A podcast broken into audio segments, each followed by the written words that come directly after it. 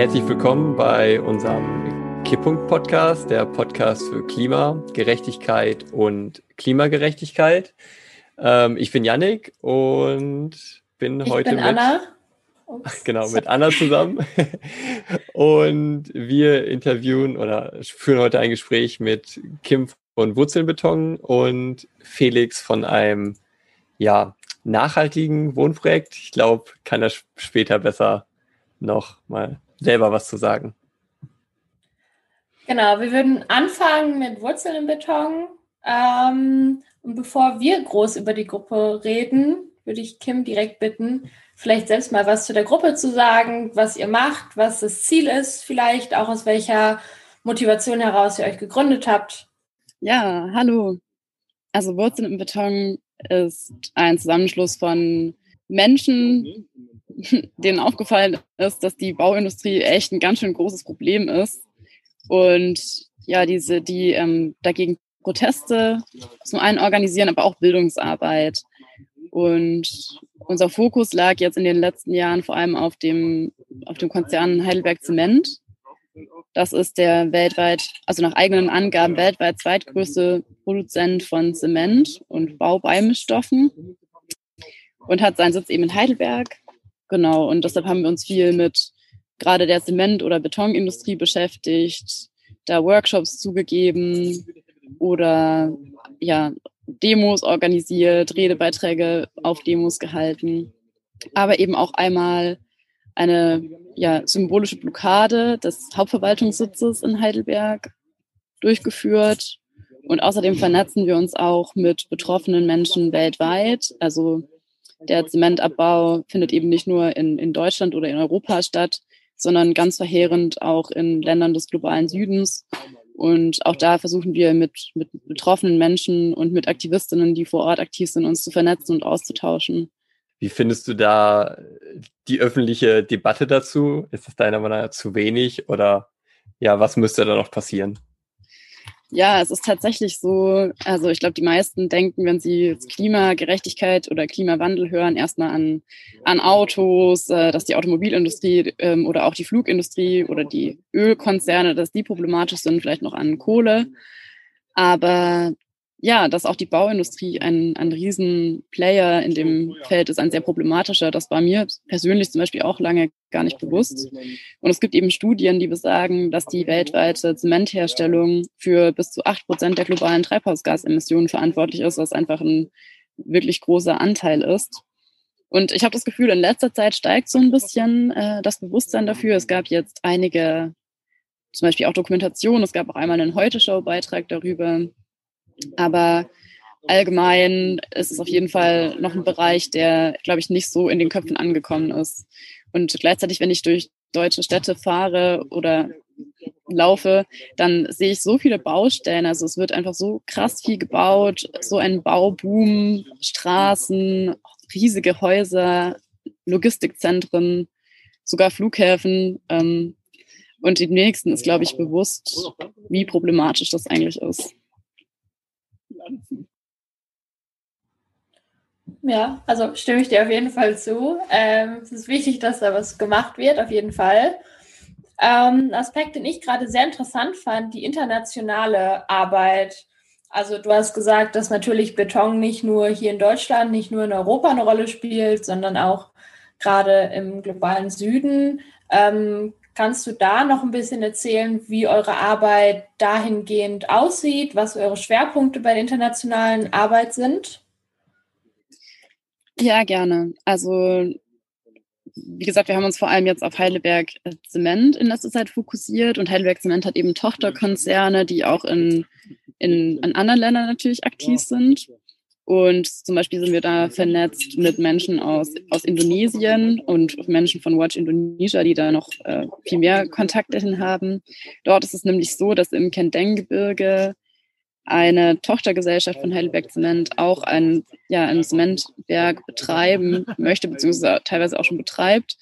Und dass dafür eben dieses Kendeng-Gebirge abgebaggert wird. Und das ist total problematisch, weil das die Lebensgrundlage von den regionalen BäuerInnen darstellt. Die betreiben dort nämlich Landwirtschaft. Und ähm, solche Karstgebirge, Kalksteingebirge, äh, die sind zum einen eine natürliche CO2-Senke, zum anderen speichern die aber auch Wasser. Das Gestein ist nämlich porös und in diesen Zwischenräumen wird dann Wasser gespeichert und in Trockenzeiten an das Land abgegeben. Und wenn jetzt eben dieses Ökosystem zerstört wird, dann verschwindet dadurch auch die Lebensgrundlage für die Bäuerinnen. Also sie sind dann einfach nicht mehr in der Lage, dort ihre Landwirtschaft zu betreiben.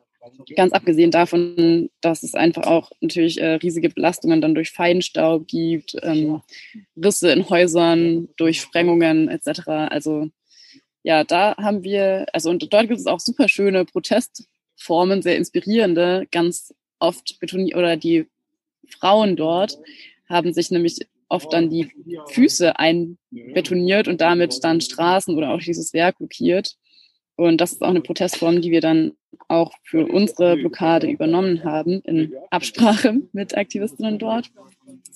Dann haben wir noch Kontakte ähm, nach Togo. Auch dort ist es so, dass Tochtergesellschaften von Heidelberg Zement dort Zementwerke und Tagebaue betreiben, in denen die Arbeitsbedingungen einfach schrecklich sind und einfach Arbeitsschutzauflagen oder auch Umweltschutzbestimmungen überhaupt keine Rolle spielen. Ähm, und gleichzeitig ist es so, dass Aktivistinnen dort politisch sehr verfolgt werden und auch die Pressefreiheit nicht gegeben ist. Also dort ja, sich gegen solche Zustände zu stellen, ist sehr gefährlich. Und ja, weiterhin sind wir vernetzt mit Menschen aus der Westsahara. Die Westsahara ist seit Jahrzehnten ein besetztes Gebiet. Und eigentlich ist es nach Völkerrecht, ich glaube, das ist Artikel 55 der Hager Landkriegsordnung, verboten, in besetzten Gebieten Rohstoffe auszubeuten. Und trotzdem macht Marokko das. Und das sind dann eben auch wieder Tochtergesellschaften von Heidelberg Zement, die dort aktiv sind. Und ja, auch dahin haben wir eben Connections geknüpft. Ähm, klingt auf jeden Fall richtig krass, dass Heidelberg Zement so viele neokolonialistische Außenstellen sozusagen hat im globalen Süden und dort dann die lokale Bevölkerung ähm, ausbeutet. Ver verschleiern die sowas? Also versuchen die das ähm, nicht so zu zeigen oder wo wird der, wird das Beton dann sozusagen auch nur in Deutschland hergestellt? Also es ist so, also sagt Heidelberg Zement auf seiner eigenen Website, dass das Zement, weil das ja ein sehr schwerer Rohstoff ist, eigentlich immer nur in einem Umkreis von 200 Kilometern um ein, ein Zementwerk dann auch verbraucht wird. Das heißt, der Zement, der jetzt zum Beispiel in Indonesien produziert wird, der wird dann wahrscheinlich auch dort oder zumindest im, ja, im, im, im näheren Umfeld dort dann verbaut. Das heißt, mit Deutschland selbst hat es jetzt erstmal nichts zu tun. Heidelberg Zement leugnet aber natürlich, ähm, dass da Menschenrechtsverletzungen passieren. Es gab jetzt auch zum Beispiel von, von Menschen aus Indonesien eine Menschenrechtsbeschwerde vor dem Menschenrechtsausschuss der OECD. Genau, aber da gab es jetzt, soweit ich weiß, noch kein Ergebnis. Du hast gerade auch angesprochen, es gab oder gibt ähm, Verfolgungen Repression der AktivistInnen. Wie ist das in Deutschland? Ist das hier auch ein Thema? Ähm, ich kann mir vorstellen, Heidelberg Zement findet das nicht so cool, ähm, wenn da Aktionen gegen die laufen. Ja, das stimmt. Also natürlich sprechen wir da über ein ganz anderes Level an Repression. Ich glaube, in Deutschland muss keine Aktivistin um ihr Leben fürchten.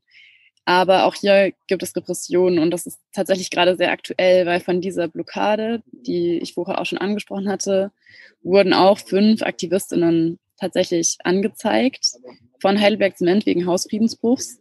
Und da findet jetzt am kommenden Montag äh, auch der Prozess statt. Und ja, sie sollen Geldbußen bekommen, also in Höhe von, ich glaube, 1500 Euro pro Kopf, was schon ein sehr hoher Betrag ist. Genau, und da sind wir dann auch mal sehr gespannt, wie das ausgeht. Was vielleicht auch noch dazu gesagt werden muss, ist, dass eigentlich bei der Aktion mit der Polizei verhandelt wurde und die PolizistInnen gesagt haben, dass wenn die AktivistInnen das Gelände freiwillig bis zu einer bestimmten Uhrzeit verlassen, dann keine Strafanzeige erstattet werden wird. Die Aktivistinnen haben sich daran auch gehalten und trotzdem wurde diese Strafanzeige erstattet. Also Heidelberg Mensch scheint sich nicht an sein eigenes Wort zu halten. Mm, und diese Aktion, von der du gerade gesprochen hast, da hat, habt ihr Wurzeln im Beton dann das Zementwerk in Heidelberg, Heidelberg dann wahrscheinlich blockiert. Ja, also kein Zementwerk, ja. sondern in Heidelberg hat Heidelberg Zement eben seinen Hauptverwaltungssitz. Das ist ein sehr schickes, sehr großes Gebäude. Und dort diesen Haupteingang, der wurde dann blockiert. Und genau, Menschen haben dann eben auch ihre Füße einbetoniert und einige Menschen sind auch aufs Dach geklettert. Ah ja, und was vielleicht jetzt auch noch ähm, ganz wichtig ist zu sagen im Hinblick auf Montag, es wird eine Soli-Demo geben. Also wenn Menschen sich da solidarisch zeigen möchten, können sie das gerne tun. Und es gibt auch eine Spendenkampagne, falls die Aktivistinnen dann tatsächlich zu einer Geldstrafe verurteilt werden sollten. Ähm, Infos dazu gibt es auf dem Twitter-Account von Wurzeln im Beton. Genau, und hier, ähm, wenn, yes, es gab aber auch schon Blockaden von dem Zementwerk, das dem Hauptsitz am nächsten ist, und zwar ist es in Leimen, das ist auch ein Ort nahe bei Heidelberg. Und da hat XR diesen, dieses Jahr im Frühling eine Blockadeaktion durchgeführt. Klingt auf jeden Fall ziemlich spannend, diese Aktion. Ähm, genau, also schaut gerne mal bei, den Twitter, bei dem Twitter-Account von Wurzel im Beton vorbei, wenn ihr mehr Infos dazu haben möchtet. Ähm, genau, ich nehme an, die Verhandlung ist dann auch in Heidelberg am Montag. Ja. ja. Okay. Wir haben ja jetzt schon ein bisschen darüber gesprochen, wogegen ihr seid. Ähm, vielleicht noch die Frage, wofür seid ihr denn? Also was für Alternativen gibt es denn? Ja, also hm, ich glaube, der, der wichtigste Ansatz ist, dass wir auch beim, beim Wohnen und beim Bauen eben mehr Ressourcen und auch mehr Raum verbrauchen, als uns jetzt global gesehen und auch im Hinblick auf künftige Generationen zustehen würde. Also in in, halt, äh, ja genau, in den 50er Jahren hatte eine Person pro Kopf 15 Quadratmeter Wohnfläche zur Verfügung in Deutschland und gegenwärtig sind es 46 Quadratmeter pro Kopf. Ich glaube, in Heidelberg sind es sogar 55 Quadratmeter pro Kopf. Das heißt, ja, auch hier in diesem Wohn- und Baubereich sind wir eben total in diesem Wachstumswahn und in diesem immer mehr, immer größer gefangen und natürlich ist es total erstrebenswert, Alternativen zu Beton zu finden. Aber ich glaube, am wichtigsten ist, die Stellschraube einfach auch weniger zu bauen und weniger Baumaterialien zu verbrauchen. Also aus ökologischer und energetischer Sicht ist jede Sanierung besser als ein Neubau. Und es gibt auch so viel ungenutzten Wohnraum, den man einfach umnutzen könnte. Und ich glaube, dazu kann dann auch gleich Felix noch was sagen, weil den Trend zu mehr Wohnfläche pro Person können wir auch super durch Gemeinschaftsprojekte oder alternative Wohnformen begegnen. Ja, und was ähm, die, die alternativen Rohstoffe angeht, finde, finde ich, dass alte Materialien wie Holz, Stroh oder auch Lehm ziemlich großes Potenzial bieten und dass sich aus Holz auch echt richtig coole, moderne Gebäude errichten lassen, die sogar auch stabiler und widerstandsfähiger gegen Erdbeben sind oder bei Bränden länger standhalten als Stahlkonstruktionen. Und Holz kann auch super zur Nachverdichtung von bereits bestehenden Städten genutzt werden. Also auf viele schon bestehende Gebäude könnte, könnte man noch problemlos bis zu vier Stockwerke aus Holz hinzufügen. Aber Holz ist eben auch ein, ein, ein Rohstoff, der nur begrenzt zur Verfügung ist. Und wir könnten einfach nicht so viel wie wir jetzt bauen, aktuell weltweit, mit Holz weiterbauen. Das heißt, am wichtigsten ist einfach auch hier weniger. Hm, du hast gerade davon gesprochen, dass wir ja auch aus, aus Holz bauen würden, könnten. Und ähm, da stellt sich mich die Frage, wieso wird das nicht gemacht? Wieso bauen wir mit Beton und nicht mit Holz? Ja, es ist eine spannende Frage. Also ich glaube, zum einen eignet sich Holz natürlich jetzt auch nicht für alles. Wenn man jetzt eine Autobahnbrücke bauen möchte, ist natürlich die Frage, ob das gemacht werden muss. Aber dann ist Beton wahrscheinlich schon der Baustoff der Wahl. Beton ist tatsächlich auch irgendwie ein sehr beliebter Baustoff, auch bei vielen ArchitektInnen, die ich, die ich kenne. Und gleichzeitig steigt aber gerade auch vor allem in Deutschland die Nachfrage nach Holz enorm. Also jetzt gerade während der Corona-Krise habe ich auch von vielen Menschen, die bauen, gehört, dass es wirklich Probleme gab, an, an Holz zu, zu kommen, weil es einfach ausverkauft wird, ist. und es lange Wartezeiten gibt. Also ich glaube, der, der Trend hin zu Holz, weg vom Beton, ist zumindest in Ansätzen oder zumindest in Deutschland auf jeden Fall auch schon da. Ja, aber genau, ich, ich weiß nicht so genau, warum Beton so gefeiert wird. Ich höre da auch so ein bisschen eine Kritik an generell dem, ja, der Art des Wohnens raus. Also ähm, der, der privatisierte Wohnungsmarkt, dieses Konzept mit ähm, jemandem gehört die Wohnung und man muss Geld dafür bezahlen, dass man drin wohnt. Ähm, also ich bin persönlich auch kein Fan davon, aber das höre ich irgendwie auch so ein bisschen daraus, dass ihr da auch gegen seid. Richtig? Ja, auf jeden Fall. Also ich würde sagen, wir sind auf jeden Fall allgemein eine kapitalismuskritische Gruppe. Ja. Ah, was mir auch noch einfällt, jetzt haben wir zwar viel darüber geredet, dass äh, Zement oder Beton problematisch sind, aber eigentlich haben wir noch gar nicht gesagt, warum sie so problematisch sind, oder? Soll ich dazu mal noch was sagen? Ja, gerne. Also Zement ist, äh, ist ein, ein Gemisch aus Kalkstein, Lehm, Sand und Eisenerz. Und diese Stoffe werden auf 1450 Grad Celsius erhitzt und anschließend zermahlen. Und das ist sehr energieaufwendig, also man braucht eben diese extrem hohe Temperatur.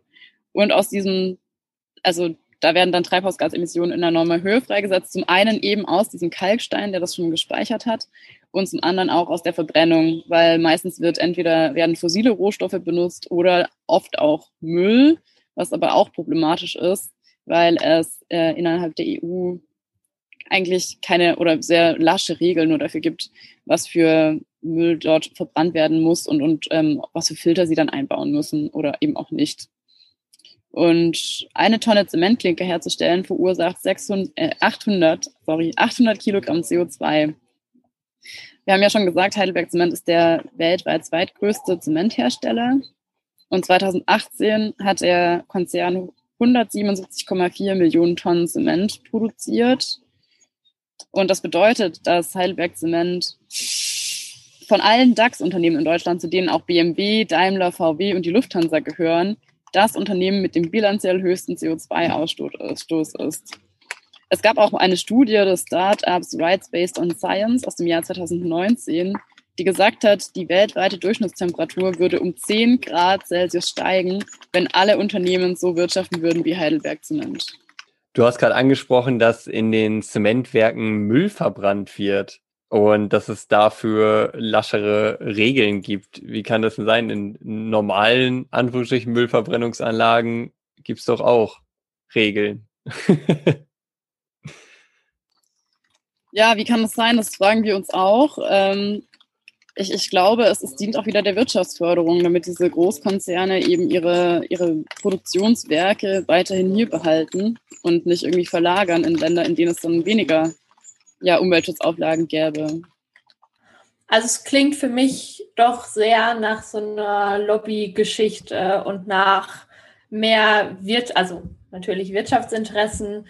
Ich glaube, da wird deutlich, dass irgendwie das Klima den Menschen komplett egal ist also nicht nur das Klima, sondern auch die anderen Menschen, ähm, gerade im globalen Süden, die dann darunter leiden, wenn quasi vor deren Haustür diese Rohstoffe abgebaut werden. Ja, auf jeden Fall. Und ich glaube, was, also Lobby, natürlich Lobbyarbeit, ja. Aber ich glaube, was man auch oft vergisst oder übersieht, ist, dass Staaten sich ja auch eigentlich hauptsächlich durch die Steuern von Großkonzernen finanzieren. Also genau, es ist halt auch super im Interesse von Staaten, allein aus, aus Selbsterhaltungsgründen quasi Großkonzerne irgendwie zu fördern und deren Wirtschaftswachstum irgendwie zu fördern. Also ja, das ist echt ein ziemlich vertrackter Kreislauf. Aber dann stellt sich ja auch mir die Frage, wie kann das sein, dass die äh, Betonlobby, zum Beispiel so ein Konzern wie Heidelberg Zement, wo du ja gerade sagtest, dass der anteilsmäßig von den deutschen Unternehmen am meisten CO2 imitiert, dass der dann in der öffentlichen Debatte so unsichtbar ist im Vergleich, weiß ich nicht, Stahlproduktion ist ja schon, ist auch super CO2-intensiv, steht ein bisschen in der Debatte oder ja, was du gerade sagtest, Autoindustrie, aber Heidelberg oder Lufthansa oder so. Das sind Sachen, die zur Debatte stehen, aber Heidelberg Zement, ich würde sagen, die wenigsten kennen diesen Konzern überhaupt. Ja, das stimmt und das wollen die eben ändern. Ich weiß auch nicht, warum das so ist. Ähm, ich weiß nur, dass Heidelberg Zement selbst auch zum Beispiel eine super gute Marketingabteilung hat, die echt krasses Greenwashing betreibt. Also das Motto dieses Konzerns ist zum Beispiel auch echt stark grün und ihre Farbe ist auch grün. Und auch wenn man auf die Website von diesem Konzern schaut, dann könnte man meinen, dass das ist ach, ach wie innovativ und cool und äh, nachhaltig. Also da rühmen sie sich dann damit, dass sie äh, in der Zwei-Grad-Stiftung irgendwie mit drin sind. Wenn man die sich mal genauer anguckt, dann ja, merkt man auch, dass das eigentlich kein so cooler Verein ist. Oder dann ja, rühmen sie sich auch damit gerade, dass sie in Norwegen die weltweit erste äh, industriereife Carbon Capture and Storage Anlage ge gebaut wird. Und ja, also klingt immer alles super cool bei Heidelberg Zement. Carbon Capture and Storage finden wir übrigens auch sehr problematisch. Zum einen, weil es halt innerhalb der Systemlogik bleibt. Also es, es verändert jetzt nichts grundsätzlich an den Strukturen, sondern es wird dann eben das CO2, das schon ausgestoßen wurde, wieder eingefangen. Das muss dann irgendwo gespeichert werden. Das ist auch sehr problematisch. Bisher ja, gibt es, soweit ich weiß, noch keine guten Technologien, wie man das langfristig irgendwo speichern könnte, sodass es sicher ist und nicht irgendwie liegt oder ins Grundwasser gerät oder auf einmal freigesetzt wird. Und zum anderen ist es auch eine sehr energieaufwendige Technologie. Also um dann dieses freigesetzte CO2 wieder einzufangen, braucht man ungefähr 40 Prozent mehr Energie. Das heißt, es ist eigentlich eine, ja, eine ziemliche Nullnummer. Außerdem ist es auch sehr teuer. Das heißt, es können sich dann wieder mal nur die reichen Industriestaaten wahrscheinlich leisten. Und dann verstärken solche Technologien auch globale Abhängigkeiten. Du hast jetzt gerade davon gesprochen, dass ähm, ja die auf jeden Fall auch Greenwashing betreiben. Ähm, aber kann man denn Beton überhaupt CO2-neutral herstellen? Wenn wir uns zum Beispiel ähm, die Stahlproduktion angucken, da kann man ja statt Koks, also Kohle, dann äh, Wasserstoff nehmen, wo dann der gleiche Prozess passiert. Aber du hast ja auch gesagt, dass im Kalk ja schon an sich CO2 gebunden ist und dann freigesetzt wird. Ja, also es gibt äh, tatsächlich auch Projekte, die daran forschen, wie man eben Beton oder Zement emissionsärmer herstellen könnte. Also ich weiß da zum Beispiel davon, dass es Zementarten gibt, bei denen Flugasche aus der Kohleindustrie oder Hüttensand aus der Stahlindustrie beigemischt wird, um die Emissionen zu senken. Aber so richtig auf Null kommt man damit natürlich nicht. Und auch das sind keine langfristigen Lösungen, weil wir ja zum Beispiel auch aus der Kohle aussteigen müssen und wollen. Das heißt, idealerweise hätten wir ja dann auch irgendwann gar keine Flugasche aus der Kohleindustrie mehr. Also kurz gesagt, ich glaube nicht, dass man CO2, äh, Quatsch, dass man Beton CO2-neutral herstellen kann. Wahrscheinlich wird man auch nie hundertprozentig komplett auf diesen Rohstoff verzichten können. Aber es müsste, also der Verbrauch und die Produktion müssten eben krass, krass, krass gesenkt werden. Vielleicht an der Stelle eine Frage an Felix. Möchtest du irgendwas hinzufügen oder hast du Ergänzungen dazu? Ähm, ja, erstmal äh, hallo allerseits. Ähm, genau, ich bin Felix. Und ähm, alles, was Kim erzählt hat, äh, kann ich nur zustimmen. Ähm, die wichtigsten Punkte wurden ja genannt. Also das ähm, auf jeden Fall äh, ist Heidelberg Zement ein ähm, sehr problematisches Konzern. Ich glaube, was auch, was man aber auch noch im Kopf behalten muss, ist, dass, äh, dass es sehr viele ähm, äh, andere Großkonzerne gibt in der Baubranche, die äh, man auch nicht vor Kritik schonen sollte.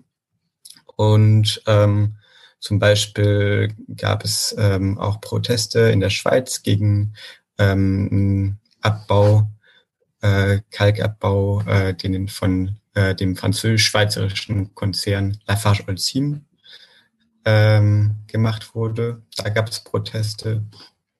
Ähm, ich glaube, die anderen groß, große Players in der Baubranche wie Cemex oder ähm, die zwei chinesischen Großkonzerne, denen ich den Namen vergessen habe, ähm, wahrscheinlich auch ähm, nicht so äh, nicht so nachhaltig wirtschaften. Und äh, genau zu dem Zement. Ähm, Also ich glaube, es wird ein bisschen schon, also es wird viel dran geforscht und es gibt, glaube ich, schon ein paar Zementsorten, die ähm, vielleicht auch äh, CO2-neutral oder sogar CO2 äh, speichern, aber die sind halt, ähm, wenn es das gibt, dann ist es wirklich in Kinderschuhen von irgendwelchen Forschungsprojekten.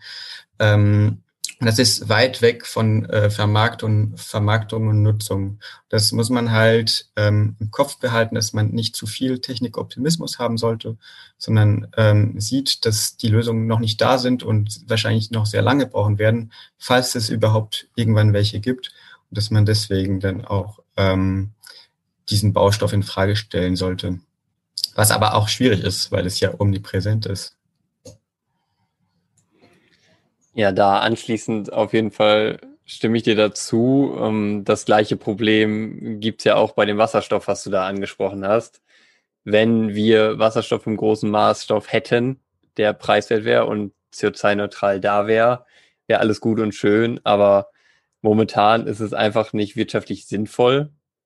Und da haben wir mit Professor Dr. Zellner besprochen, dass sich ein CO2-neutraler Wasserstoffpreis wahrscheinlich hier erst im Jahr 2050 einstellen wird, der dem grauen Wasserstoff entspricht. Und dementsprechend ist es jetzt auch keine Alternative. Und das ist da auch wahrscheinlich beim Beton, so wie du gerade es meintest, ja sogar noch schlimmer. Vielleicht jetzt mal ein kurzer Themenwechsel. Ich weiß nie, wie man sowas elegant macht. Ähm, Felix, erzähl uns doch mal von dem Wohnprojekt ein bisschen. Also, ähm, wie bist du dazu gekommen? Seit wann wohnst du da?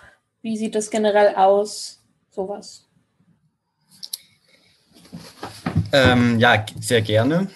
Also ähm, das Wohnprojekt, wo ich aktiv bin, ist das CA in Heidelberg.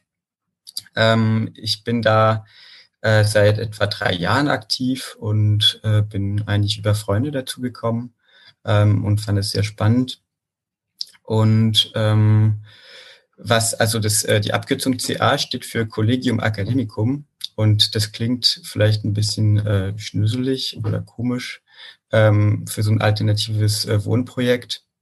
Aber es hat eine Geschichte und zwar äh, liegt es daran, dass äh, es mal in der Nachkriegszeit in Heidelberg ein selbstverwaltetes Wohnheim gab und äh, das eben so hieß ähm, was von den Amerikanern auch initiiert wurde, um die, äh, ich sag mal, die deutsche Jugend zu demokratisieren in der äh, Nachkriegszeit, dass sie ein bisschen unabhängig von ihren Nazi-Eltern werden.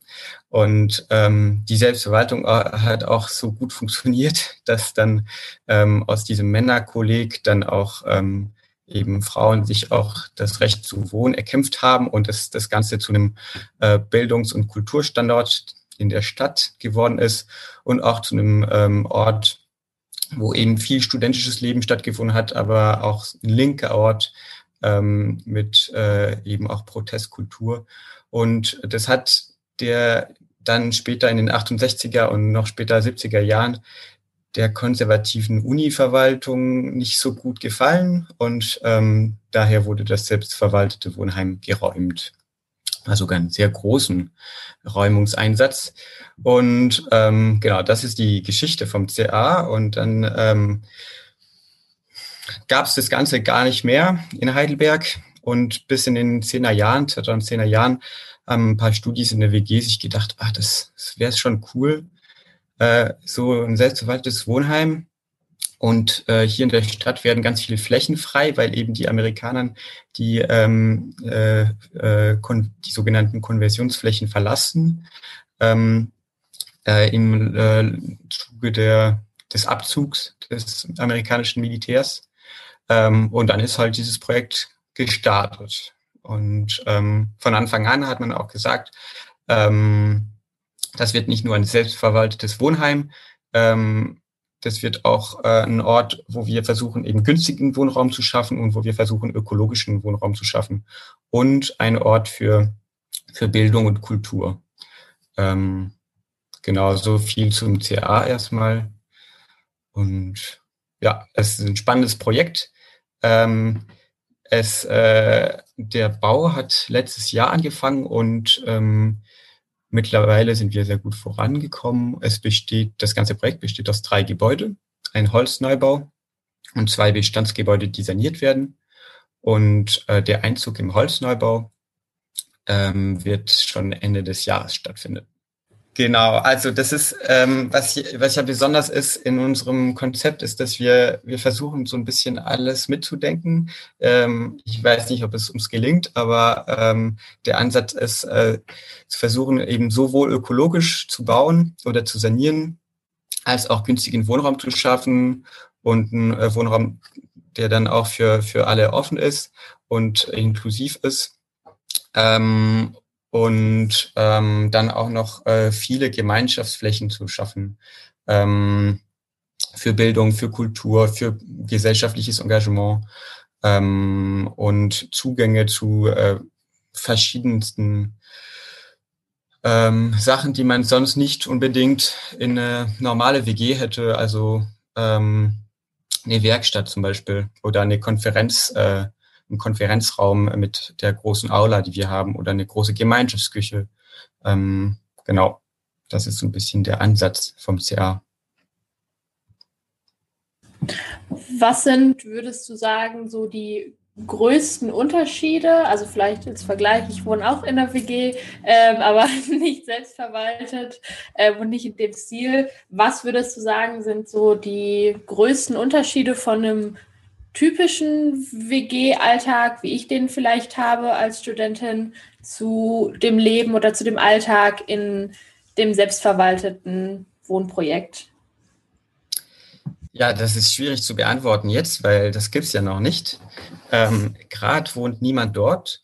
Ähm, es äh, werden 250 Personen im Endeffekt auf dem äh, CA-Gelände wohnen äh, in dem Holzneubau 176 und dann circa 75, 80 äh, in dem Altbau, ähm, in dem einen großen Altbau. Und dann gibt es noch ein kleines Altbau, kleines Pförtnerhäuschen, in dem wir ein selbstverwaltetes Café haben wollen. Ähm, und gerade wohnt eben niemand dort, deswegen kann ich gar nicht sagen, wie das Leben wird. Das äh, ist ja das Spannende. Ähm, der Einzug ist jetzt für Ende des Jahres geplant, ähm, wahrscheinlich Dezember äh, oder Januar. Und wir sind eben alle gespannt, wie das wird. Äh, was ich sagen kann, ist, ähm, was das CA ein bisschen besonders macht im Vergleich zu einer normalen WG, ist ähm, eben das, also erstmal die Größe. Ich glaube, da, allein dadurch werden viele äh, Potenziale möglich, dass man viel gemeinsam teilt, dass man äh, gemeinsam sich auch gut vernetzt und äh, gemeinsame Initiativen starten kann. Ähm, dass man eben auch so Sachen teilt wie Lastenräder oder Carsharing, äh, dass sowas auch viel einfacher wird oder ähm, so ein, also groß, große Küfer, Küche für alle zu, zu organisieren. Ähm, das ist auf jeden Fall geplant. Genau. Äh, und dann gibt's halt diese ganzen architektonische Aspekte. Also in dem äh, Holzneubau wir versucht, ähm, so viele, so, so viel Nachhaltigkeit wie möglich reinzupacken. Und äh, zwar nicht nur durch die Wahl des Baustoffes. Ähm, also das ist eben ein, äh, ein Gebäude, was äh, quasi ausschließlich oder so weit wie möglich aus Holz besteht, sondern eben auch durch ähm, die, äh, den Grundriss. Wir haben einen flexiblen Grundriss und da, dabei kann, äh, kann man die Größe der Zimmer ändern und sein Zimmer kleiner oder größer machen und äh, dann mehr oder weniger Gemeinschaftsfläche schaffen und das auch im Laufe der Zeit ändern. Dann äh, ist die Idee eben durch diese Flexibilität die Gesamtfläche pro Kopf auch zu reduzieren heißt eben, was äh, vorhin Kim meinte, dass man eben schaut, dass die, die Wohnfläche insgesamt ähm, klein bleibt, aber trotzdem, dass die Lebensqualität auch hoch bleibt und dass man auch Zugang zu vielen Sachen hat, vielleicht auch wahrscheinlich viel mehr Sachen, als ähm, dann man es normalerweise hat. Und das ähm, ist in der Nachhaltigkeitsforschung wird oft als äh, Suffizienz auch bezeichnet. Und das ist bei uns sehr wichtig, dass wir sagen, wir passen auch unsere Bedürfnisse an und schauen, dass wir in absoluten Zahlen auch äh, weniger Ressourcen verbrauchen und nicht nur bei der wie bei der Effizienz, dass man relativ ähm, weniger verbraucht. Aber dann ist halt dieser, diese Gefahr vom Rebound-Effekt, vielleicht kennt ihr das, wenn man dann zum Beispiel effizientere Autos hat, dann ähm, gab es den Trend, äh, den Trend zu ähm, größere Autos oder schwerere Autos. Das ist halt das Problem bei der Effizienz und da haben wir gesagt, wichtig ist vor allem auch die Suffizienz. Also äh, Bedürfnisse anpassen und trotzdem äh, schauen, dass, dass man eben eine, eine hohe Lebensqualität schafft.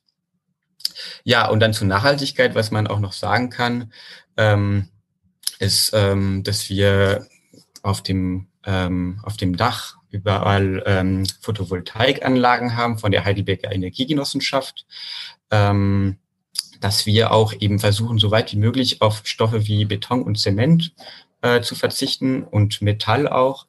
Ähm, und das ist nicht einfach. Ähm, das ist äh, unser Holzneubau ist ziemlich einzigartig in Deutschland insofern, dass ähm, das einen äh, vierstöckigen ähm, Holzbau, aber auch, äh, dass viele der Verbindungen aus Holz sind. Das heißt, es gibt keine metallische Verbindung äh, zwischen diesen Holzteilen, sondern sind äh, alte Zimmermann-Techniken oder Techniken, die aus der traditionellen japanischen Architektur kommen ähm, und die ähm, dann sogenannte Holz-Holz-Verbindung, die im Prinzip so wie Lego-Steine dazu führen, dass die, die verschiedenen Holzteile sich ähm, miteinander so verklemmen. Und ähm, das heißt, wir haben jetzt Beton nur bei den Treppenhäusern, bei dem, ähm, bei der Platte, bei, bei der, ähm, der Betonplatte äh, im Fundament und äh, dann äh, in ein paar einzelne, ähm, ein paar einzelne andere äh, Positionen, wie zum Beispiel jetzt im Estrich oder so, gibt es dann immer ein bisschen Zement. Aber ähm, man hat versucht, da so weit wie möglich auf nachwachsende Rohstoffe zu ähm, setzen und dann eben auch äh, schauen, dass die selbst auch nachhaltig ähm, ähm, sind. Weil Holz ist nicht unbedingt nachhaltig und dann muss man ganz genau schauen, ist es, ähm, kommt es aus der Region, wie wird es angebaut, gibt es ähm, Zertifizierungssysteme und so weiter und so fort. Ja, das, waren auf jeden Fall sehr viele Infos, klingt alles äh, super interessant. Ähm, ich glaube, wir fangen erstmal mit dem, wo ich noch ein paar Fragen zu dem Thema wie kennt ihr euch alle? Also dieses Leben miteinander, was ja bald, bald kommen wird. Und, ähm, habt ihr euch, ihr seid, du hast ja gesagt, dass da 250 Men Menschen einziehen werden. Kennt ihr euch alle schon? Habt ihr irgendwie eine Verbindung zueinander oder zieht ihr da jetzt alle gleichzeitig ins Blaue ein? Ähm, ja, gute Frage. Also ähm, ja und nein. Ähm, einige kennen sich schon länger. Ganz am Anfang hat es ja äh, äh, in eine WG angefangen und ähm, durch das gemeinsame äh, Arbeiten an dem Projekt äh, lernt man sich kennen und äh, man hat ja auch viele schöne Momente gemeinsam, ähm, abgesehen von, von den vielen Treffen. Äh, und dann, genau, gibt es schon auch sehr viele Querverbindungen. Aber ähm, es, äh, wir haben ja bisher noch nicht alle Personen gefunden die äh, dann im Neubau einziehen. Also wir haben etwa ein Drittel der BewohnerInnen schon fest und deswegen äh, freuen wir uns auf weitere Bewerbungen. Ähm, und diese Personen ähm, lernen, lernen sich dann kennen äh, im Laufe der kommenden Monaten und das auch äh, vor allem und viel auch durch äh, gemeinsamen äh, Zeit verbringen. Und es gibt auch, ähm, wir machen so partizipative Baustellen oder Workcamps, wo man dann vor Ort ist und ein bisschen auch selbst anpackt. Weil unser, unsere Idee ist oder unser Gedanke ist auch ähm, eben Bildungsgedanke, zu sagen, wir wollen auch selbst lernen, Sachen in die Hand zu nehmen und auch selbst bauen, selbst sanieren. Und ähm, da gibt's eben diese Möglichkeit, gemeinsam da äh, auch auf der Baustelle was zu schaffen und sich dann äh, die neuen, die, äh, die zukünftigen MitbewohnerInnen dann kennenzulernen. Wenn du sagst Bewerbung, wie muss ich mir das vorstellen? Also gibt es irgendwelche mh, hm, Anforderungen an mich, wenn ich jetzt mich beispielsweise bewerben würde? Oder was würde in diesem Prozess der Bewerbung auf mich zukommen? Genau, also ähm, der Bewerbungsprozess läuft so ab, dass man sich auf der Webseite, ähm, dass man da kurz was zu sich schreibt und dann wird man zu einem Kennenlerntag eingeladen. Und im Prinzip gibt es zwei Sachen, die vor allem wichtig sind. Man muss erstmal motiviert sein ähm, und man muss mit dem Leitbild ähm, also irgendwie dem grob zustimmen. Ähm, und natürlich gibt es auch äh, kritikwürdige Punkte an unserem Leitbild und da freuen wir uns auf, ähm, auf Diskussionen. Das ist ja auch, was weiterentwickelt wird, aber irgendwie ähm, eben, ich sag mal, grunddemokratische Werte teilen und ähm, genau, aber das einfach um zu schauen, dass jetzt, ich sag mal, keine rechtsextreme Personen oder so einziehen, aber trotzdem, dass wir eine, eine große Diversität schaffen innerhalb des ähm, Wohnheims. Und ähm, wichtig ist vor allem, dass man motiviert ist, ähm, auch Sachen selbst anzupacken. Also, dass man an Lust an die Selbstverwaltung hat. Lust hat, sich selbst gemeinsam demokratisch zu organisieren. Und ähm, genau, und die Selbstverwaltung bei uns heißt vor allem, dass wir konsensorientiert dann äh, Entscheidungen treffen und ähm, transparente Entscheidungen und dass wir auch versuchen, so wenig Hierarchien wie möglich zu haben und auch Wissenshierarchien. Also das ist auch sehr schwierig, immer zu schauen, dass dann ähm, das Wissen weitergegeben wird und dass alle ermutigt werden ähm, und ähm, Menschen empowered werden. Genau, im Endeffekt ist es ein riesigen demokratisches Experiment. Also wir sind da alle sehr gespannt, wie dann die Selbstverwaltung mit 170, später dann noch mehr Personen stattfinden wird. Und ähm, das, da gibt es auch sehr viele, also wir arbeiten da an vielen verschiedenen Stellen. Ähm, es wird dann, es werden Gremien geben, Arbeitsgruppen und Initiativen und, ähm, und dann ab und zu auch eben äh, große ähm, Vollversammlungen. Ja. Ähm, genau, und zur Bewerbung kann ich auch sagen, also ähm, uns ist Diversität auch sehr wichtig. Das heißt, ähm, wir schauen, dass, ähm, dass da ähm, Menschen empowered werden, sich zu bewerben. Und wir haben barrierefreie äh, Wohnungen im Erdgeschoss und ähm, freuen uns sehr ähm, auf alle mögliche Bewerbungen. Ähm, und ähm, auch wichtig zu wissen ist, dass wir ein äh, äh, nicht nur ein Studi-Wohnheim sind, sondern auch für Auszubildende. Also die Idee ist auch, dass nicht nur Studierende da, äh, dort einziehen, sondern auch Auszubildende, Promovierende können auch einziehen.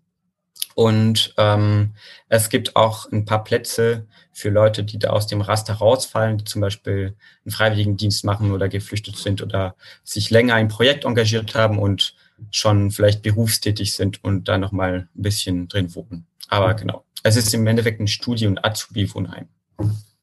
Ja, ähm, wie sieht's denn damit aus? Du hast gerade gesprochen, dass ihr ja immer auf, auf einem, einem Konsens euch entscheidet und es Gremien gibt. Ähm, wenn man jetzt bei euch einzieht, ist man dann auch, gibt es Art eine Verpflichtung, dann auch mitzuarbeiten? Oder kann man, wie geht ihr mit diesen Personen dann um, wenn man sich jetzt zum Beispiel, oder schließt, könnt ihr sowas schon direkt im Vor Vorhinein aus, ausschließen?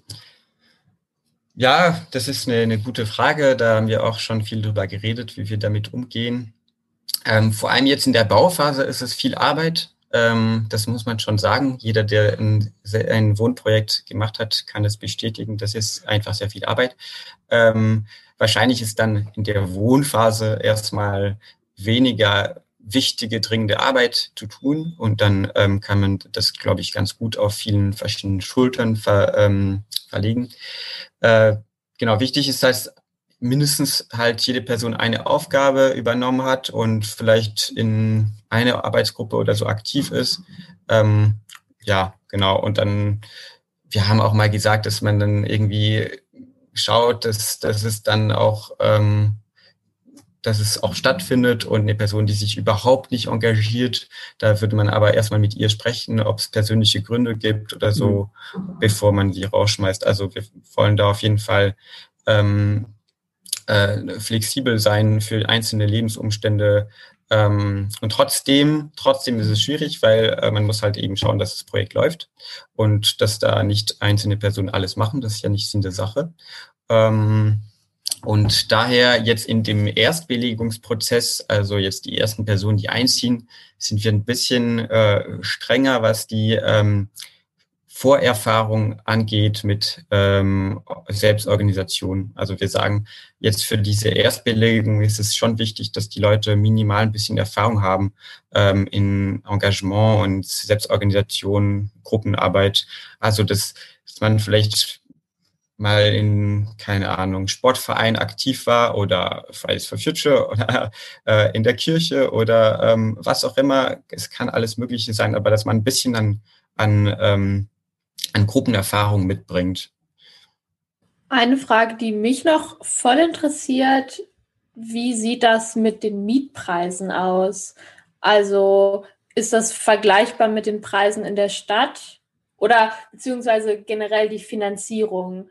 Ähm, weil wenn du sagst, es wird selbstverwaltet sein, ähm, also natürlich ist es eine ja. Utopie, ähm, dass man irgendwann nicht mehr für Wohnraum bezahlen muss, aber aktuell in der Realität ist es ja leider noch so, dass man es machen muss. Wie sieht das da aus?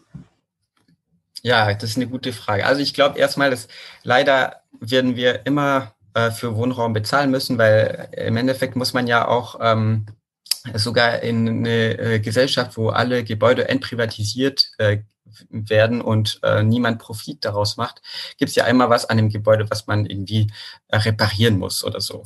Und allein deswegen bräuchten wir Mieten oder für Strom- und Heizungskosten. Also das darf man ja nicht vergessen. Ähm, und ähm, genau, bei uns ist ja, äh, ich habe es ja noch nicht erwähnt, aber ein sehr wichtiger Punkt ist ja, dass wir ähm, ein Projekt vom Mietshäuser-Syndikat sind. Und das ist ein Netzwerk ähm, aus äh, Wohnprojekten aus ganz Deutschland, mittlerweile über 160 Wohnprojekte. Ähm, und das Mietshäuser-Syndikat sorgt dafür, dass Gebäude aus dem Immobilienmarkt rausgenommen werden. Im Endeffekt sorgt es für die Entprivatisierung des Wohnungsmarktes. Und ähm, da sind wir auch sehr stolz darauf, äh, da ein bisschen dazu beizutragen, dass äh, weniger Rendit da gemacht wird und ähm, dass man dabei eben dann auch äh, günstigen Wohnraum schafft. So eine Stadt wie Heidelberg äh, und ähm, in so einer Zeit wie heute mit den steigenden ähm, Grundpreis, also Grundstückspreisen und äh, Baumaterialien und so ist es schwierig. Sogar jetzt, wenn man, wenn niemand da Geld daraus macht, einen Profit daraus macht, ist es schwierig, ähm, günstigen Wohnraum zu schaffen. Aber bei uns ist es so, ähm, wir sind trotzdem, also ich, für Heidelberg, für Heidelberger Verhältnisse sind es super Mieten.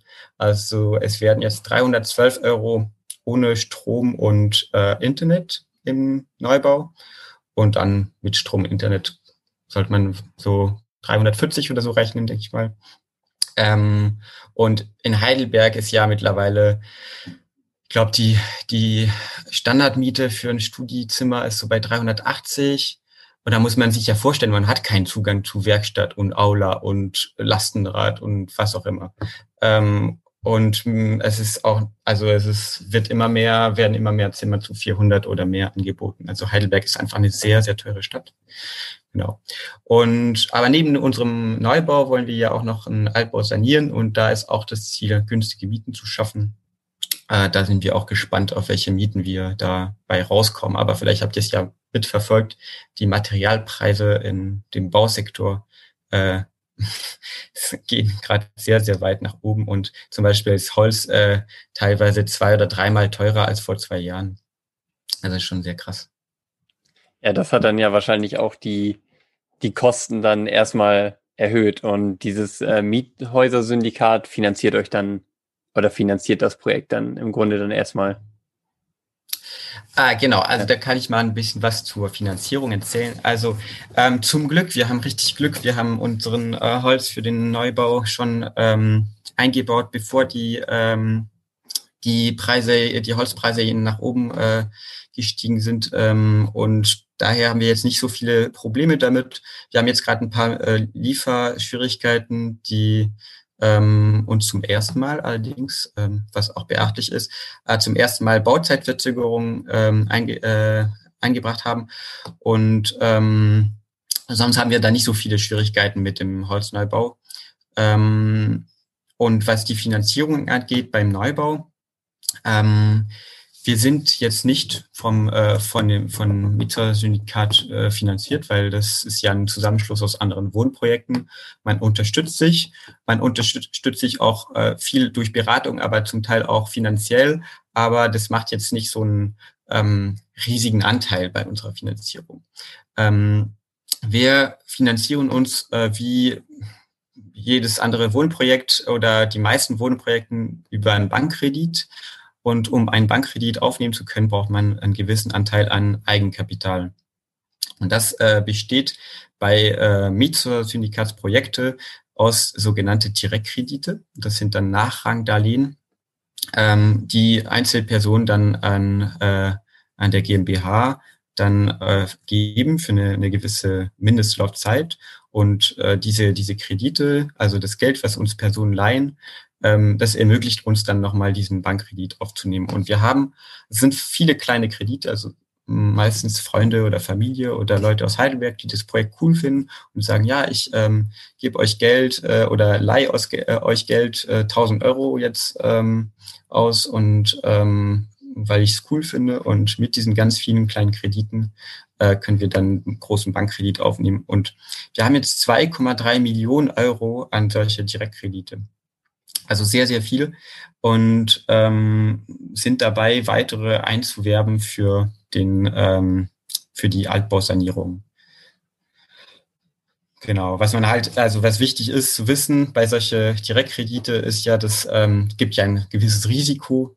Äh, wenn jetzt äh, die GmbH insolvent ging, äh, äh, gehen würde, dann würde erstmal die Bank ihr Geld zurückbekommen und dann nach die anderen äh, die anderen DarlehensgeberInnen. Ja, und darüber hinaus haben wir noch Förderungen, verschiedene Förderungen zu Holzbau, ähm, Passivhausförderung ähm, und Förderung für studentisches Wohnen und äh, Barrierefreiheit. Genau, das sind nochmal drei Millionen Euro. Und wir machen auch so, so viel wie möglich selbst, die sogenannte Eigenleistung. Und da sparen wir auch nochmal Geld. Und das ist auch nochmal was, was man der Bank gegenüber vorweisen kann und sagen kann, das ist jetzt Eigenleistung, das ist äh, deswegen auch Eigenkapital äh, äh, und ähm, das ermöglicht uns dann auch nochmal den Bankkredit. Du hast jetzt gerade von Eigenleistung gesprochen. Was habt ihr denn selber gebaut oder was macht ihr oder was noch der Plan, selber zu machen? Also wir machen vor allem beim, beim Neubau die Möbel aus Holz und haben uns dafür eine, eine CNC-Fräse angeschafft. äh, und äh, dann äh, fräsen wir selbst unsere Möbel und äh, haben die auch selbst konzipiert mit Hilfe von Architekt und SchreinerInnen. Ähm, und genau, haben jetzt äh, ein bisschen Ikea gespielt, sag ich mal. Und äh, wir haben äh, standardmäßig für jedes Zimmer ein Bett, einen Schrank und ähm, einen Schreibtisch und versuchen aber trotzdem so viel wie möglich über Spenden, äh, Möbelspenden zu bekommen, im Sinne auch der, äh, der Nachhaltigkeit, dass man so viel wie möglich wieder nutzt. Ähm, und dann haben wir gesagt, so ein Drittel, wir, wir, wir versuchen ein Drittel der Zimmer auch äh, einfach so über Möbelspenden ähm, auch äh, zu möblieren und der Rest, äh, den Rest äh, fräsen wir selbst, bauen wir selbst. Und dann gibt's noch ein paar andere kleinere Aufgaben im, im Neubau, wie Streicheln und so, ähm, äh, sauber machen, den Außenraum fertigstellen und so, da, wo wir auch Sachen selbst machen. Und dann beim Altbau gibt es sehr viel zu demontieren oder abzureißen. Das ist, äh, macht viel Spaß und ähm, lässt sich auch äh, ohne große Vorerfahrung machen. Ja, sehr cool. Ähm kann ich mir vorstellen, dass so sowas Spaß macht. ähm, du hattest vorhin auch noch erwähnt, dass ihr ja auch flex einen flexiblen äh, Grundriss habt. Kannst du das vielleicht nochmal erklären? Also ich kann mir das schwer vorstellen, wie, wie man dann dies, die Zimmergrößen dann ändert. Ja, also da äh, rate ich auch, äh, auf die Webseite zu schauen oder noch besser vorbeizukommen zu einem unseren Workcamps. Dann kann man sich das Ganze anschauen. Ähm, also äh, wir haben Dreier- und Vierer-WGs in dem äh, Holzneubau und jede WG ist so konzipiert, dass es ein Gemeinschaftsbad und Gemeinschaftsküche gibt. Und der zentrale Bereich ist ein Gemeinschaftsbereich und dann gibt es ähm, Zimmer, die standardmäßig 14 Quadratmeter groß sind. Aber diese Zimmer kann man auch auf sieben Quadratmeter reduzieren äh, mit, ne, mit Hilfe einer Schiebewand. Diese Schiebewand lässt sich auch relativ schnell auf- und abbauen. Also kann man dann sagen, ähm, jetzt bin ich im Urlaub, ich, dann mache ich mal mein Zimmer kleiner und dann gibt es mehr Gemeinschaftsfläche. Oder ein, wir machen jetzt eine Party, auch mehr Gemeinschaftsfläche. Oder dann wiederum, puh, jetzt habe ich äh, irgendwie, brauche ich doch ein bisschen mehr Privatsphäre ähm, und dann ähm, baue ich wieder mein Zimmer äh, wieder standardmäßig oder wieder, wieder halt von sieben auf 14 Quadratmeter. So, und so schafft man ist, kann man halt ziemlich dynamisch und ziemlich ähm, flexibel dann mit dem WG-Grundriss umgehen. Ja, ähm, ich glaube, Kim hatte das gerade mit der, mit der Wohnfläche erwähnt, dass sich äh, die Wohnfläche seit Jahren auch, ich glaube, verdreifacht hatte. Ähm, und da habt ihr versucht, auch drauf zu achten, wenn ich das richtig verstanden habe. Genau, genau. Also das ist die, die Idee dahinter, dass, dass man schaut, okay, wie schafft man es, weniger Wohnfläche pro Kopf ähm, zu haben und trotzdem ein, ein super, super tolles Wohnen zu ermöglichen. Und das, ich glaube, die, die Flexibilität ist eine Antwort, aber nicht nur. Ähm, es ist halt zum Beispiel in dem äh, Wohnprojekt gibt es dann Gemeinschaftsflächen und, ähm, und dann hat man vielleicht eine kleinere Privat, äh, Privatfläche, aber da mit den Gemeinschaftsflächen trotzdem ähm, ja eine, eine, eine hohe Wohnqualität. Ähm, und genauso, äh, also ich glaube, ich glaube eben diese Idee des gemeinschaftlichen Wohnen ähm, kann da sehr viele Antworten ähm, und Lösungen geben auf dieses Problem der steigenden äh, Wohnfläche pro Kopf. Also ich finde es ich, ich glaube, das ist, wird auch die Zukunft sein, ähm, dass man gemeinsam eben Verantwortung übernimmt und äh, so ein bisschen sein Wohnumfeld umgestaltet. Und ähm, das, ich hoffe auch, dass, äh, dass irgendwann das Zeitalter zu Ende geht, wo nur so große Player, Immobilienhaie den Markt beherrschen, sondern dass dann äh, auch immer mehr so gemeinschaftliche Wohnprojekte entstehen, entweder nach genossenschaftlichen Modelle oder eben Mietsertifikatsprojekte, die, die da noch, noch mal einen, einen kapitalismuskritischen äh, Ansatz noch mal mit reinbringen. Und ähm, ich glaube, genau, ich glaube, das ist für mich die Zukunft. Ja, ich hoffe auch. Stimme ich dir auf jeden Fall zu. Würde ich in Heidelberg wohnen, hätte ich mich auf jeden Fall auch beworben. ja, ja, äh, teilt es gerne, den, also ihr seid alle eingeladen, da einzuziehen oder vorbeizuschauen. Vielen Dank. Vielen Dank auch an dieser Stelle schon mal für das spannende Gespräch bis jetzt. Ähm, ich weiß nicht, wie es dir geht, Janik. Ich habe auf jeden Fall sehr viele Sachen dazu gelernt. Ähm, bevor wir jetzt so ein bisschen zum Ende kommen und unsere Kipppunktfrage stellen, vielleicht noch die Frage an euch, möchtet ihr noch irgendwas ergänzen bis jetzt? Vielleicht auch nochmal explizit an Kim. Möchtest du noch was zum Thema Wohnprojekt ergänzen?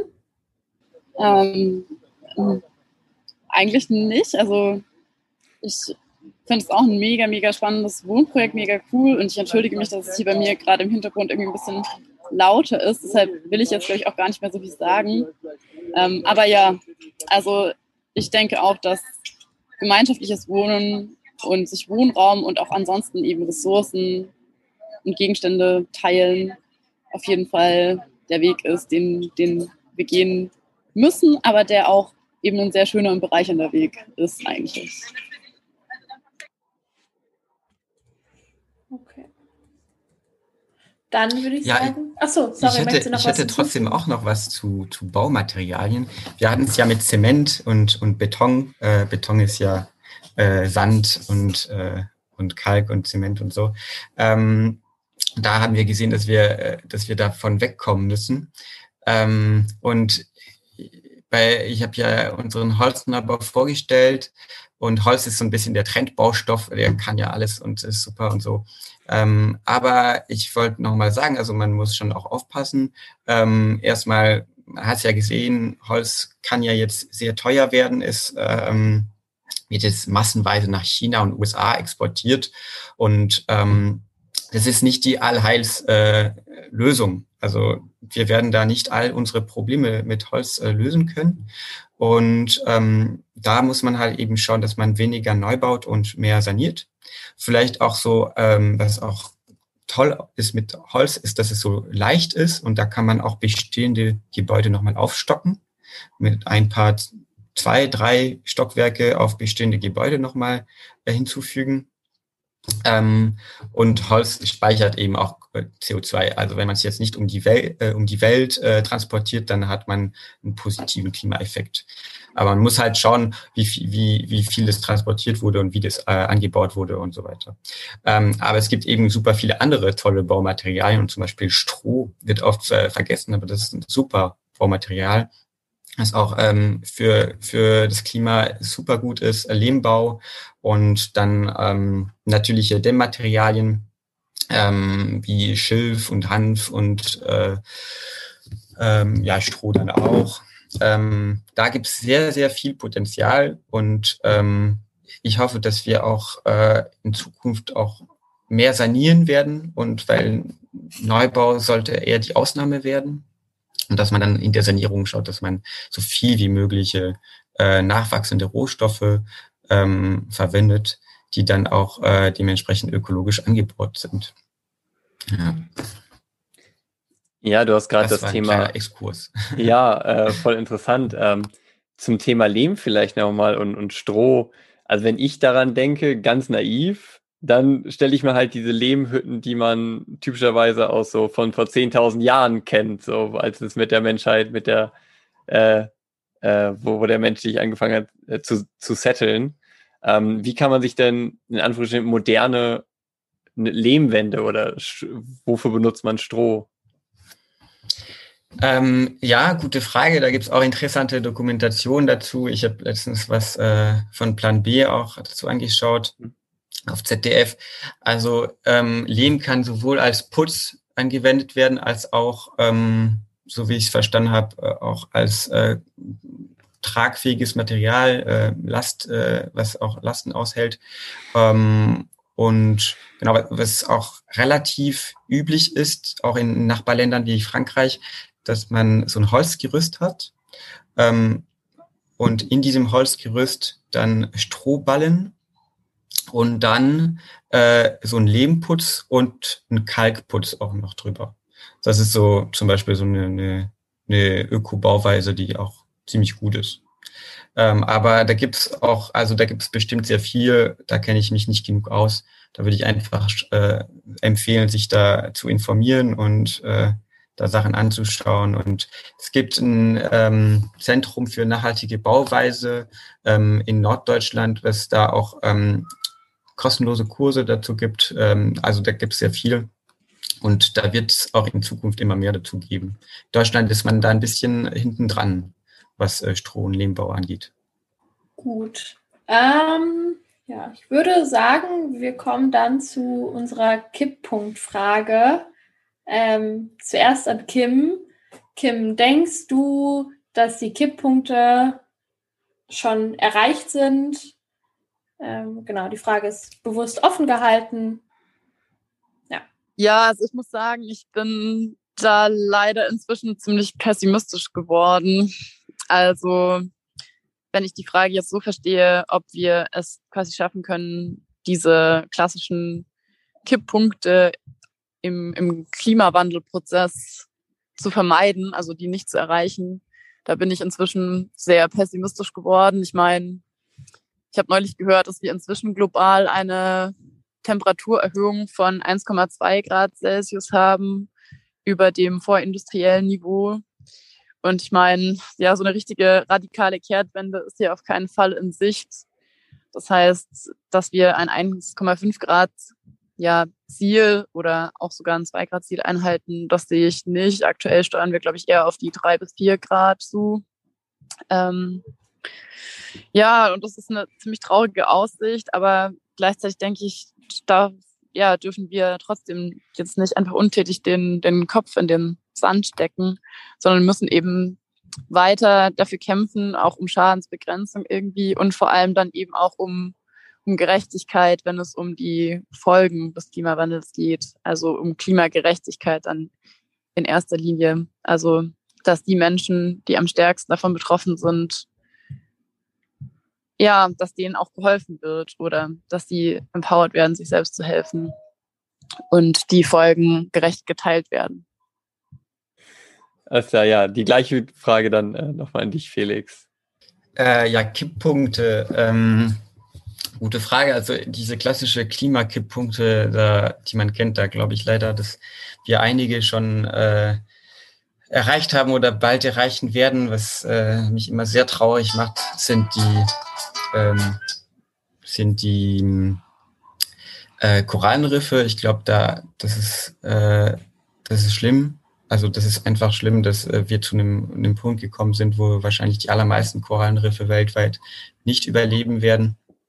Ähm, das ist, was mir dazu einfällt. Und jetzt dann zu unserem Thema. Also wir haben einen bestimmten Kipppunkt erreicht, glaube ich, was ähm, nachhaltige äh, oder nachwachsende Rohstoffe angeht. Ähm, und zwar, dass jetzt zum Beispiel Holzbauen immer mehr äh, nicht nur Trend wird, sondern wahrscheinlich äh, irgendwann auch Standard wird. Und das ist gut, das ist sehr gut. Aber ähm, es ist trotzdem, äh, dann, dann haben wir neue Herausforderungen. Und zwar schauen, dass eben diese nachwachsenden Rohstoffe auch nachhaltig werden oder bleiben. Und dass man eben da die Wälder nicht zu sehr ähm, ausschöpft und überlegt, ähm, dann muss man auch weniger Papier konsumieren, auf jeden Fall, wenn man Holzhäuser bauen möchte und muss man eben schauen, dass man insgesamt weniger baut und so. Aber ich glaube, wir haben diesen Punkt erreicht, dass, äh, dass jetzt ab jetzt äh, das Zeitalter des äh, Holzbaus kommt. Ja, vielen Dank für deine Antwort und ähm, ja, auf jeden Fall Dank an euch beide. War ein sehr, sehr spannendes Gespräch. Ich habe viel gelernt, du an, wahrscheinlich auch, Anna. Ja, auf jeden ähm, Fall. Ja, dir Felix, dann wünsche ich dir auf jeden Fall viel Erfolg beim Einzug, der dann ja im September dann bald sein wird. Und Dezember, Dezember. De Dezember, was habe ich gesagt? September. September, Dezember, genau. Und ähm, auf jeden Fall auch Montag viel Erfolg bei der Verhandlung. Ähm, vollste Solidarität. Und ja. Hast du noch was zu sagen, Anna? Nee, also ich würde mich dem anschließen. Danke für das tolle Gespräch. Ähm, genau, bleibt auf dem Laufenden auf jeden Fall. Also das geht an die ZuhörerInnen ähm, zu der Verhandlung am Montag. Genau. Ja, danke an euch für genau. und die Organisation. Ja, vielen Dank für die Einladung, dass wir hier sein durften und mit euch sprechen durften. Also mir hat es auf jeden Fall auch sehr viel Spaß gemacht. Das ist ja, schön. mir auch. Alles klar. Dann wünsche ich euch noch einen schönen Tag. Wünsche ich auch. Okay. Bis dahin. Tschüss. Tschüss. Tschüss. Ja, Anna, ähm, war auf jeden Fall ein sehr informatives Gespräch und ja, erzähl mal, was hast du mitgenommen? Wie fandest du es?